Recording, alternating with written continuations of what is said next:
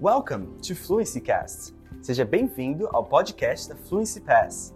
Hoje você vai ouvir um novo diálogo relacionado a vocabulários e gramáticas aprendidos do Questions, a maior comunidade online de perguntas e respostas sobre inglês do Brasil. Let's go! Dialogue about celebrating in the pandemic. Diálogo sobre celebrar na pandemia.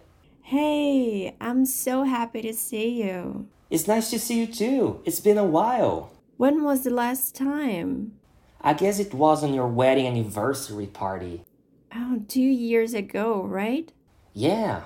I wish I had thrown another party to celebrate my birthday, but I couldn't because of the pandemic. Yeah, that sucks. I had planned this trip years ago, but only now I'm able to travel. That's why I decided to have this farewell party. I'm so glad to be invited.